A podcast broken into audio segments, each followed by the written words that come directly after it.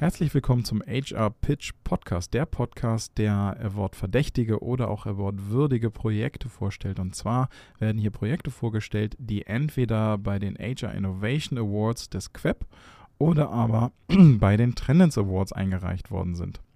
Und heute haben wir ein Projekt von den Trendens Awards und zwar ist das von DLA Piper, vorgestellt von Nadine Kirch. Und ich freue mich schon, auf dieses Projekt. Äh, einerseits habe ich die Nadine Kirch schon viele, viele Jahre nicht gesehen. Also da äh, gibt es eine kleine Lücke, nämlich die Lücke, wo sie bei dieser Kanzlei angefangen hat.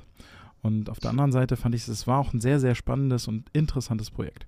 Wie immer, äh, Nadine wird nur die drei Fragen beantworten, die ihr auch aus den vorherigen Episoden gewohnt seid, damit ihr eine Vergleichbarkeit habt. Und in den Shownotes werde ich, sofern vorhanden, natürlich weiteres Material verlinken.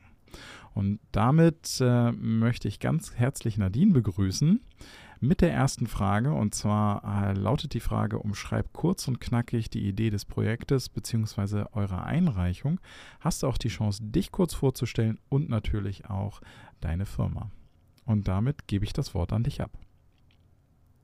Vielen Dank für die Einladung. Es freut mich total, dass ich hier ein ganz tolles Projekt vorstellen kann, was uns ähm, was lang gedauert hat und was wahnsinnig wichtig für uns ist.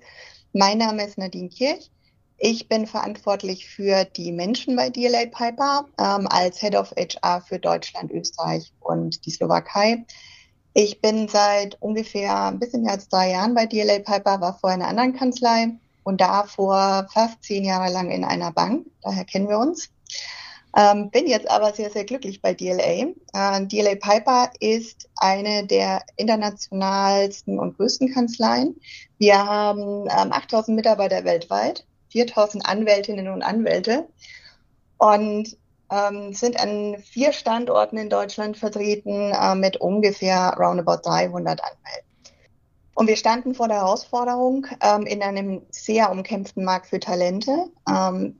Da ganz viele andere Kanzleien eben auch ähm, sehr hochqualifizierte Juristinnen und Juristen einstellen wollen, diese Talente für uns zu gewinnen, aber auch zu halten. Ähm, und gleichzeitig aber auch zu gucken, dass das zu uns passt und dass wir uns gut positionieren im Vergleich zu den anderen Wirtschaftskanzleien am deutschen Markt.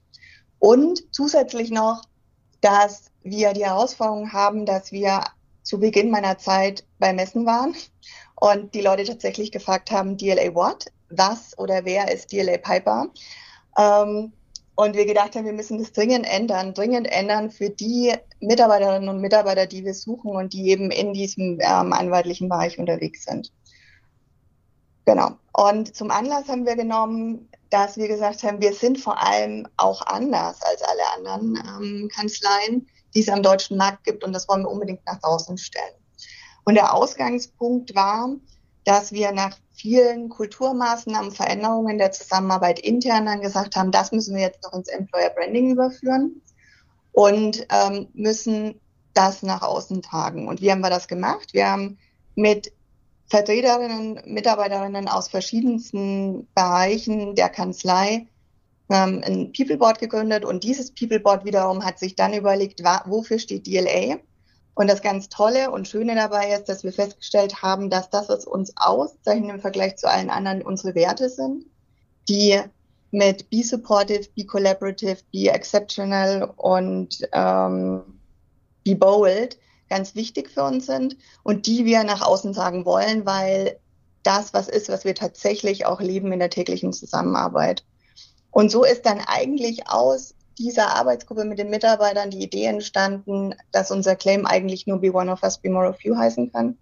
Und damit auch nur von unseren eigenen Mitarbeiterinnen und Mitarbeitern visualisiert werden kann, sowohl in den Ausschreibungen als auch in weiterem Videomaterial und Dingen, die wir dann zusätzlich noch gemacht haben. Und das ist in der Tat für unseren Bereich ungewöhnlich, weil wir ja im Professional Services ange angesiedelt sind, wo man eigentlich traditionell eine eher höhere Fluktuation hat, also branchenweit eher so bei 30 Prozent, ähm, dass man eher davon zurückschreckt, eigene Mitarbeiter in Kampagnen, Mitarbeiterinnen in Kampagnen einzubinden, ähm, was wir, was wir dann ganz bewusst, wo wir uns dann ganz bewusst dagegen entschieden haben, gesagt haben, das ist aber der Weg, den wir gehen wollen, ähm, weil wir unsere eigenen Mitarbeiterinnen und Mitarbeiter ähm, auch in der Kampagne haben wollten.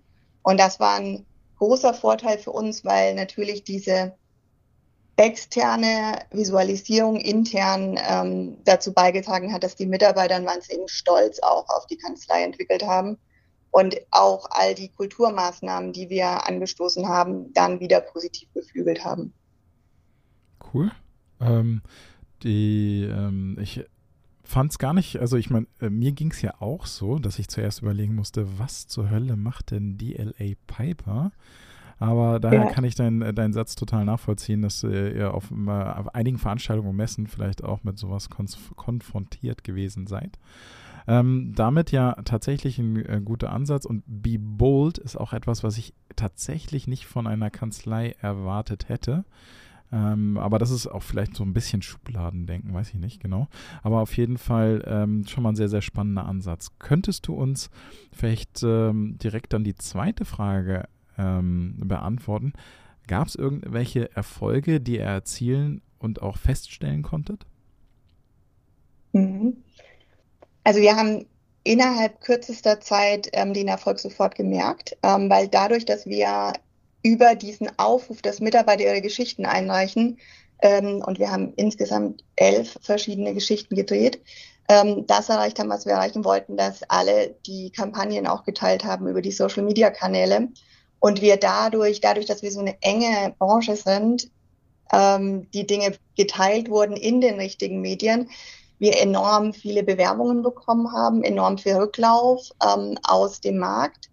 Ähm, und für unsere Verhältnisse wahnsinnig viel Traffic auch auf der, unserer neuen Karriereseite gehabt haben. Also dass wir in allen Kennzahlen, in allen Kennzahlen, die wir uns gesetzt haben, eigentlich ähm, wahnsinnig tolle Werte erreicht haben für ähm, eine Unternehmensgröße oder für ein sehr spezielles Unternehmensumfeld, was wir ja sind, mit, mit dem Fokus auf ähm, Anwältinnen und Anwälte, ähm, eine wahnsinnig gute Resonanz. Und wir haben gelauncht letztes Jahr im Januar, also jetzt ungefähr vor einem Jahr. Ähm, und das Tolle ist, dass wir jetzt aber ganz bewusst Bewerbungen bekommen, wo uns die Bewerberinnen und Bewerber sagen, sie sind eben wegen der klaren Positionierung, wegen dem, der klaren Ausrichtung ähm, bei uns und haben sich genau deshalb bei uns beworben. Und das ist natürlich total schön. Und wir stellen auch fest, dass wir nicht mehr diese Probleme hatten, die wir vorher hatten. Also die Dinge, die, die, das, was bei uns erwartbar ist, um, bekommen die Leute am Ende des Tages auch. Es ist nicht so, ähm, dass sie danach zurückmelden, oh, ich habe mir gedacht, das ist ja ganz anders bei euch, sondern genau das Gegenteil. Es ist ja genauso, wie es da erzählt wird, was ein tolles Feedback ist ähm, für die Authentizität ähm, und für den Erfolg der Kampagne. Und was für uns im Kulturbereich halt ganz besonders toll ist, ist, dass wir ja die Mitarbeiterinnen und Mitarbeiter aufgefordert haben, Geschichten zu schicken. Und wir eine Geschichte hatten, die wir ehrlich gesagt nicht auf dem Schirm hatten zum Thema ähm, Social Mobility. Wir haben eine Geschichte bekommen von einer Mitarbeiterin, die aus einem schwierigen sozialen Umfeld kommt, Jura studiert hat, das ganz toll gemacht hat, noch dazu einen Migrationshintergrund hat und die Geschichte erzählt hat. Und wir in den Kennzahlen sehen, dass diese Geschichte den besten, den besten, mit Abstand besten Wert hatte ähm, in den Klickkarten und in den, in den Zahlen und in den Views. Und ähm, das wiederum Rückkopplung für uns ist, wenn wir gucken, wo richten wir uns aus, wo machen wir mehr, auch im Bereich Diversity und Inclusion, eine schöne Rückkopplung ist, zu sagen, Social Mobility ist zum Beispiel bei uns möglich und vielleicht auch eher möglich als bei unseren Wettbewerbern, so dass wir gleich wieder das Feedback haben und sagen können, okay, was, ähm, was sind die Themen, auf die wir uns auch intern nochmal gut fokussieren können, so dass die anderen HR-Bereiche aus diesem Employer Branding die Rückkopplung haben das ist was, was wir ehrlicherweise über die Zeit jetzt gesehen haben, was wir nicht geplant hatten. Krass, aber total schön, wenn genau sowas dabei rauskommt. Ähm, wenn du jetzt rückblickst, du hast gerade gesagt, ein gutes Jahr, ein bisschen drüber schon fast. Ähm, gibt es irgendetwas, wo du sagen würdest, das ist ein krasses Learning gewesen oder das war einfach ein Learning oder wenn ich das Ganze nochmal machen müsste, würde ich genau das anders machen? Hm. Ich glaube, womit wir nicht gerechnet haben, ist mit der Resonanz. Also wir waren, wir, wir waren so fokussiert auf den Rollout ähm, und dachten, okay, das ist es jetzt, aber dass wir danach auch gucken müssen, dass wir unsere Recruitment-Prozesse alle anpassen und dass wir mit den, mit der Menge, mit der wir nicht gerechnet haben, auch umgehen müssen. Ähm, ich glaube, jedem, der vor der Herausforderung steht, würde ich empfehlen, sich auch das anzugucken, ähm, weil eine Kampagne halt eine gewisse Wirkung hat auch gerade für mittelgroße Unternehmen, wie wir das sind, oder eher kleinere Unternehmen, wo ich nicht die, die, die komplette Automatisierungskette schon dahinter habe. Also da wirklich zu gucken, dass man das macht. Ähm, und tatsächlich das Learning oder das, was sich für mich auszahlt, eben erst in die Kultur zu investieren und die anderen großen HR-Themen, um dann zu sagen, jetzt ist die Zeit reif für ein Employer Branding, weil ich muss halt immer, oder neues Employer Branding, ich muss halt immer das, was ich nach außen tage, auch intern leben und das müssen die Leute sehen und ansonsten wird das schwierig, ähm, weil es dann nicht aus, als glaubwürdig oder authentisch wahrgenommen wird und das ist aus meiner Sicht total entscheidend auch bei, bei dem Rollout interne und externe Maßnahmen zu planen. Also sich nicht nur darauf zu fokussieren, wo läuft das jetzt und haben wir überall genug Anzeigen, Kampagnen und äh, Social Media Ads einge eingekauft, sondern ähm, auch zu gucken, dass es intern in der Organisation verankert wird. Weil entscheidend ist ja schon, dass jeder das Branding lebt und dass man nicht einen tollen, ein tolles Video hat und am Ende sitzt jemand im Vorstellungsgespräch und ähm, es gibt keine Verbindung dazu. Ja, absolut. Also ich fand, äh, das ist tatsächlich ein sehr, sehr wichtiger Aspekt, den, der häufiger mal, glaube ich, insbesondere dann vergessen wird, wenn es völlig unterschiedliche Abteilungen sind, die an solchen Projekten beteiligt sind. Ich hätte tatsächlich noch mal so eine Abschlussfrage. Ähm, wie hattest du sofort das Top-Management hinter dieser Kampagne oder war, musste man da Überzeugungsarbeit leisten oder haben die auch gedacht, Mensch, genau so wollen wir es machen? Mhm. Ich glaube, da muss ich noch ein bisschen weiter ausholen. Es ist so, ähm, dass wir ja einige Themen in den letzten drei Jahren in HR verändert haben und der Startpunkt für alle Veränderungen war eine ähm, Mitarbeiter, Mitarbeiterinnenbeteiligung und aber auch eine Beteiligung unserer Partner. Wir sind eine partnerschaftlich geführte Organisation.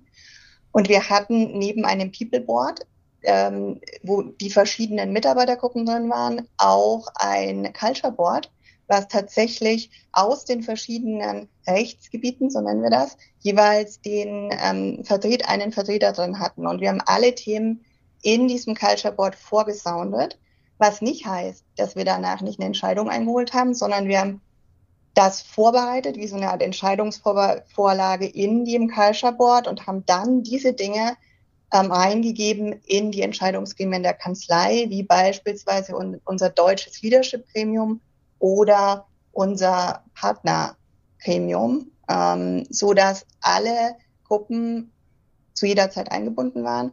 Und natürlich parallel, wir sind internationale Organisation, auch ähnlich viele Abstimmungswege international hatten, ähm, das abzunehmen. Und ich glaube, das Wichtigste bei solchen Projekten und Prozessen ist die Kommunikation, ähm, Abholen der verschiedenen Player und der verschiedenen Personen, die, die ähm, da ein Stück weit was mit zu tun haben ähm, und viel sprechen zu den Themen. Cool, vielen, vielen Dank. Klingt tatsächlich wie eine sehr vollbildliche Projektkommunikation. Ähm, weil ich glaube, das ist auch nochmal so ein Fettnäpfchen oder etwas, was durchaus schiefgehen kann oder dann eben dazu führt, dass sowas glatt geschliffen wird und gar nicht mehr so klar sich positioniert. Daher vielen, vielen Dank für deine Einblicke, auch für die Learnings, die du mit uns geteilt hast. Und ähm, ich wünsche dir noch, also tatsächlich, wir nehmen heute an einem Freitag auf, daher ein schönes Wochenende und nochmals vielen Dank für die Einblicke. Ciao. Vielen Dank auch. Bis dann.